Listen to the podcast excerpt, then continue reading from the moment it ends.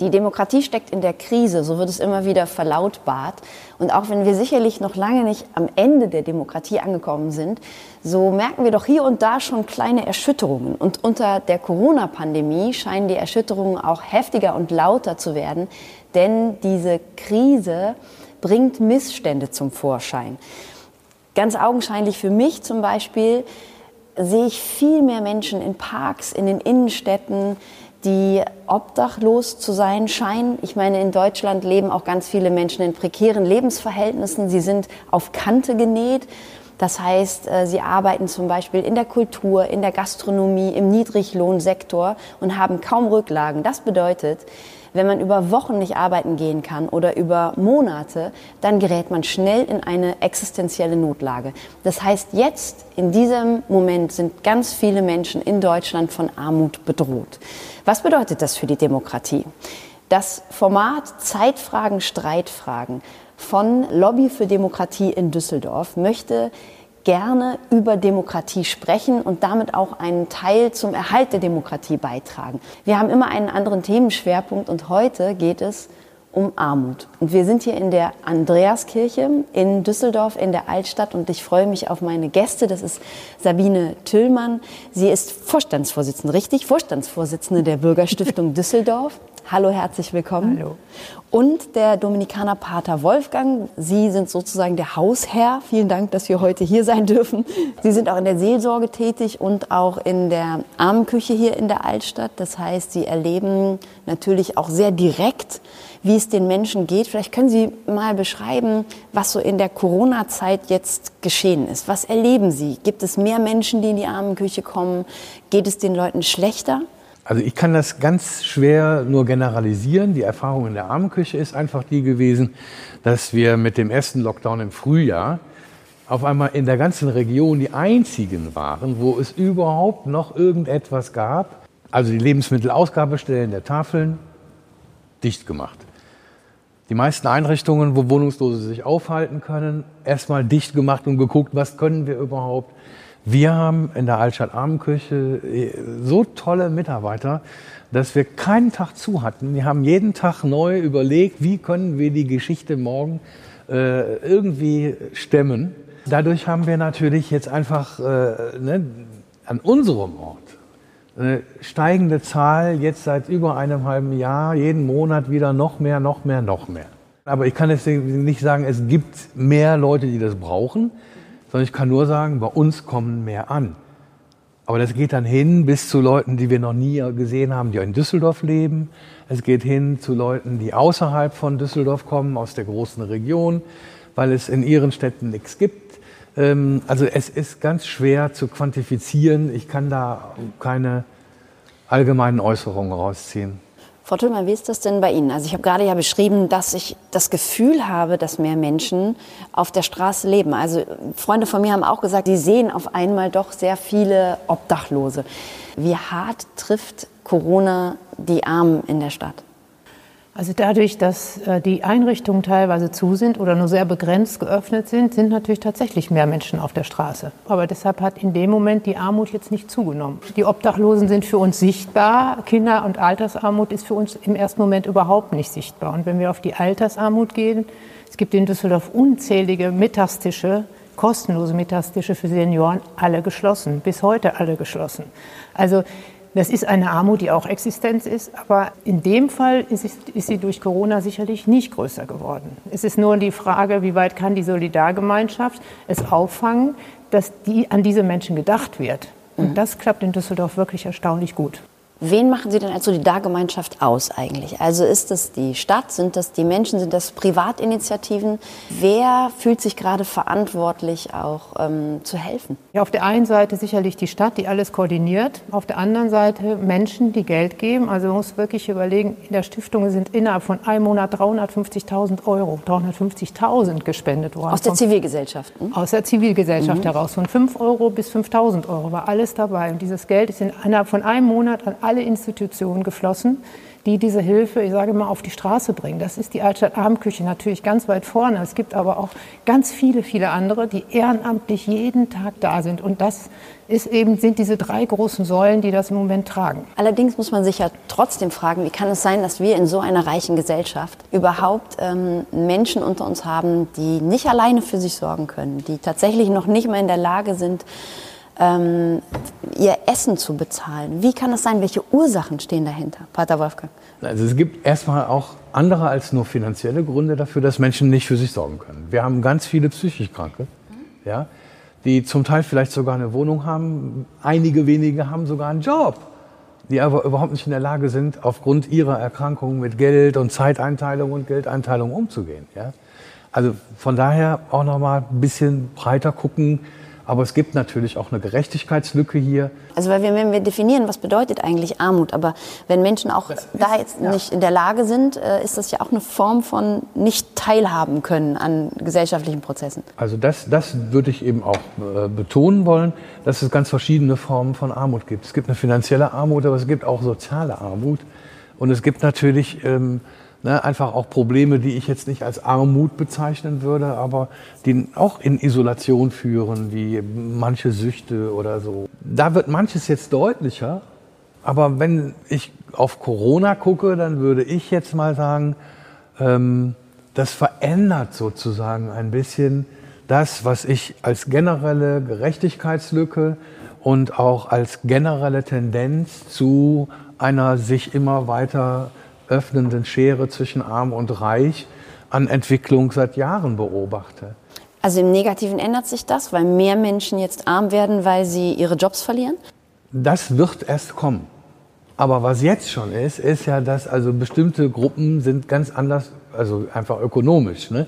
Gruppen anders getroffen die ganzen Künstler, die ganzen Gastronomen, ja, als zum Beispiel die äh, Paketdienste, ja, die verdienen sich gerade also eine goldene Nase. Die Supermärkte laufen super, ja, und andere Bereiche, da wird im Moment eben überhaupt kein Umsatz gemacht. Und das ist ja dann nicht nur eine finanzielle Krise. Ich finde es auch eine Krise, wenn Leute auf einmal nichts mehr zu tun haben, die doch was tun wollen. Und Teilhabe ist ja immer auch, es braucht Orte, an denen Gesellschaft passiert. Ja, wir haben zum Beispiel als Altstadt Armenküche mehrmals im Jahr Kultur für Wohnungslose gemacht. Das ist wichtig, dass es auch da Kultur gibt. Und das ist natürlich dann auch ein Treffpunkt. Und vor Corona haben die Leute zusammen gegessen an einem Tisch bei uns.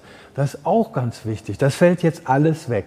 Wir haben jedes Jahr im Sommer ein großes Fest auf dem Burgplatz gemacht mit Tausenden von Gästen und, und großer Bühne und Rockbands, die ihre Musik gespendet haben, als Altstadt Armenküche, ein Zeichen des Miteinanders in der Stadt, wo ganz viele Kommunikationen stattgefunden haben, die sonst nicht stattfinden. Auch das ist natürlich ausgefallen. Und insofern würde ich also sagen, ich habe keine Alternativen, ne? aber Corona schränkt einfach auch gesellschaftliches Leben, gesellschaftliches Miteinander und Teilhabe ein. Jetzt würde ich auf der einen Seite, wenn Sie das so erzählen, das, habe ich das Gefühl, es ist ein Brand Beschleuniger in der Spaltung, weil Menschen nicht mehr aufeinandertreffen. Auf der anderen Seite haben Sie auch von der großen Solidarität erzählt, die jetzt unter Corona auch zum Vorschein kommt. Ist das nicht vielleicht auch eine Chance? Es hat mich schon wirklich erstaunt, wie solidarisch Düsseldorf ist. Ich kann ja jetzt auch nur für diese Stadt sprechen. Wie das woanders ist, weiß ich jetzt nicht. Aber hier in Düsseldorf ist die Solidarität untereinander schon sehr groß. Das andere ist ja dass das große Problem, dass die äh, Armut immer schon in dieser Streichenstadt war. Und das wird, die wird es auch immer geben. Und dass die Schere tatsächlich immer weiter auseinandergeht. Und die Armut ist eben, wie ich eben schon sagte, sichtbarer geworden. Ganz klar. Vor allen Dingen auch durch die Schließung der Tafeln. Und da hat man erst mal gesehen, wie viele Menschen tatsächlich jetzt mittlerweile in Düsseldorf auf die Tafeln angewiesen sind. Das ist ja vorher gar keinem so richtig klar gewesen, was passiert, wenn diese, wenn diese Einrichtung schließt.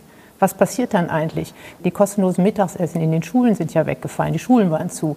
Diese ganzen Sachen, die heute hier in Düsseldorf zwar verteilt werden, weil das ist ja letzten Endes nicht das, was wir eigentlich brauchen. Wir brauchen ja die Selbstverständlichkeit, dass jemand was zu essen hat und nicht auf, bedürftig, auf bedürftige Mittagstische oder sonst was angewiesen ist. Mhm. Da ist schon irgendwo was ganz gewaltig falsch. Ja, also müssen ja an die Ursachen man, kommen. Ne? Eben, man muss sich einfach klar machen, dass es sowohl Kinder als auch Obdachlose, Wohnungslose, es geht durch alle Altersschichten durch, dass es Menschen gibt, die ohne karitative Einrichtungen heute nicht mehr überleben können. Hm. Und das ist eigentlich nicht in Ordnung. Und das eigentlich ist schon falsch, das ist nicht in Ordnung.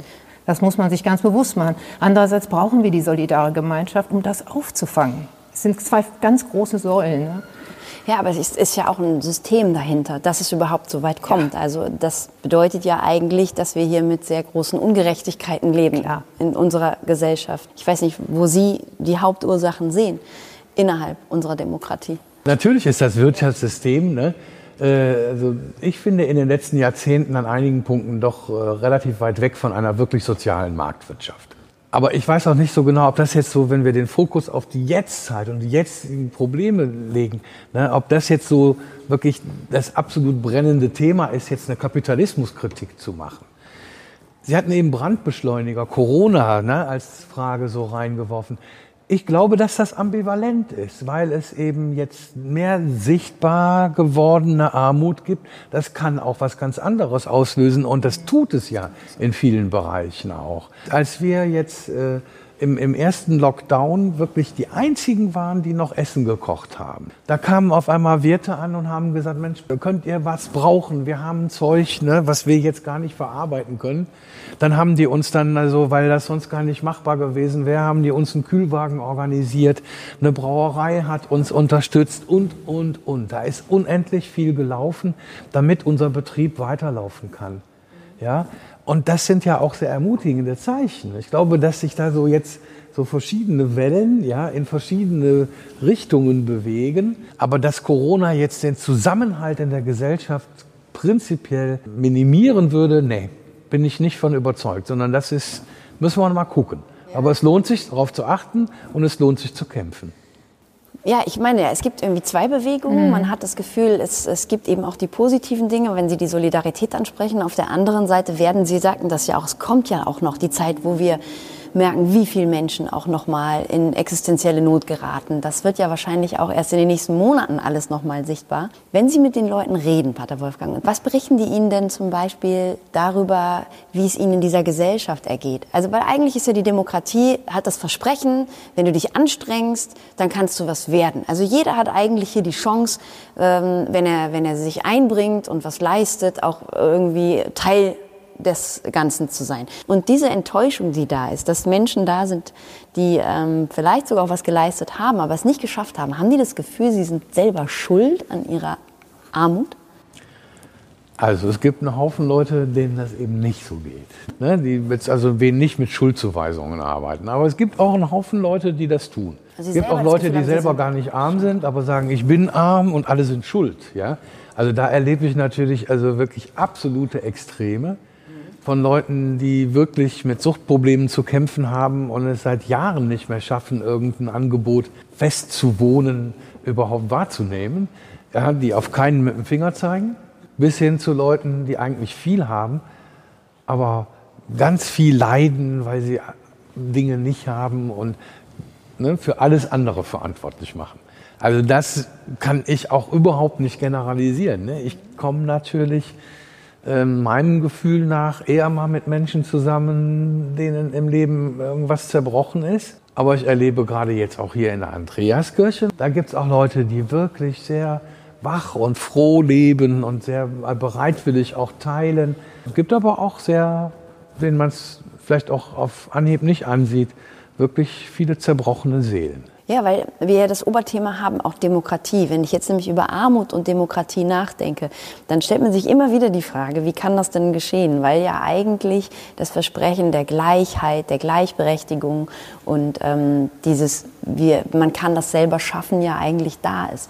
Ich frage mich, wie diese Menschen da rauskommen könnten, wenn sie einmal an dem Punkt sind, dass sie in existenzielle Not geraten sind. Was, was kann man da tun?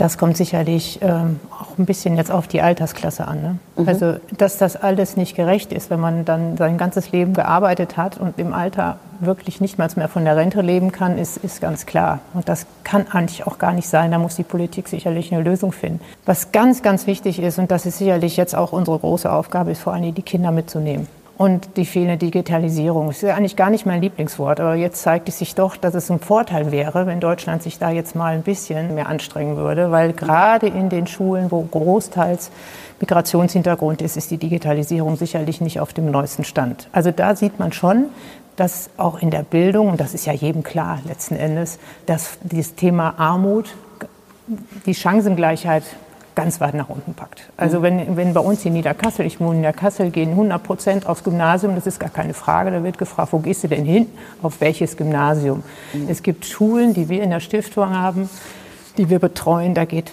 von 100 Kindern gehen zwei aufs Gymnasium, der Rest geht auf die Haupt- oder Gesamt, also auf die Realschulen. Wo das wir auch ist, die Spaltung wieder Die Spaltung sehen. und dadurch wird es immer größer und ja. immer weiter. Und ja. das ist sicherlich gerade durch Corona noch mal verschärft. Ja. Gar keine Frage, weil wir diese Kinder irgendwie auffangen müssen.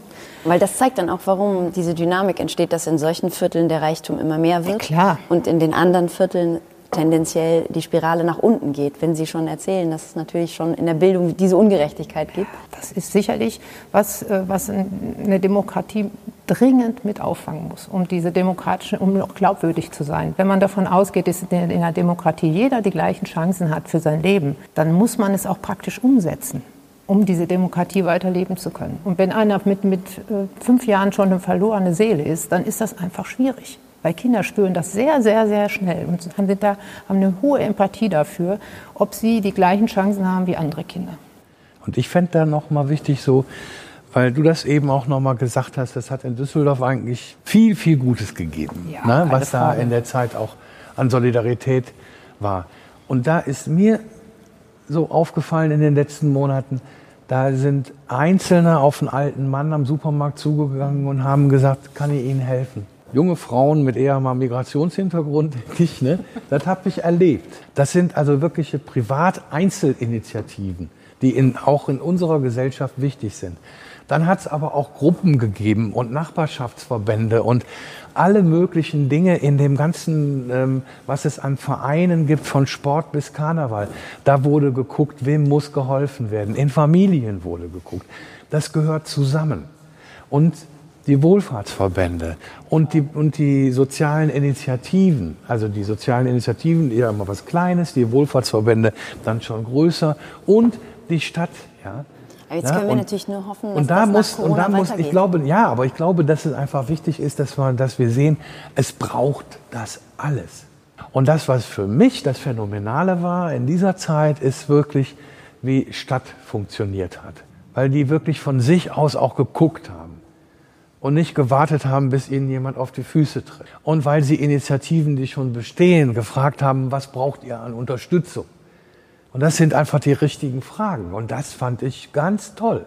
Also da, ne, da ist für mich so ein bisschen Klarheit entstanden darüber, was einfach eine solidarische Gesellschaft auch braucht, nämlich Privatinitiative und Strukturen. Aber eben auch ein Staat, der bereit ist, da was zu tun und selber auch aufmerksam zu sein deswegen halt auch eine kleine Hoffnungsflamme unter Corona, kann man wahrscheinlich dann so sagen. Ich danke Ihnen sehr für dieses Gespräch, für die Impulse, die Sie uns hier auch geliefert haben. Und ich glaube, wir haben alle jetzt gelernt, dass wir dranbleiben müssen, dass wir uns einbringen müssen, denn Demokratie fordert auch uns als Bürger. Man kann ja nicht nur Erwartungen haben, sondern man muss vielleicht auch selber mal seinen Teil beitragen, vor allen Dingen in den Positionen, in denen sich vielleicht einige befinden. Ich danke Ihnen, Pater Wolfgang, Sabine Tillmann, vielen Dank für das Gespräch und ich danke natürlich auch Lobby für Demokratie, dass wir hier heute diese Initiative wieder umsetzen konnten in der wunderbaren Andreaskirche in Düsseldorf. Toll hier. Dankeschön.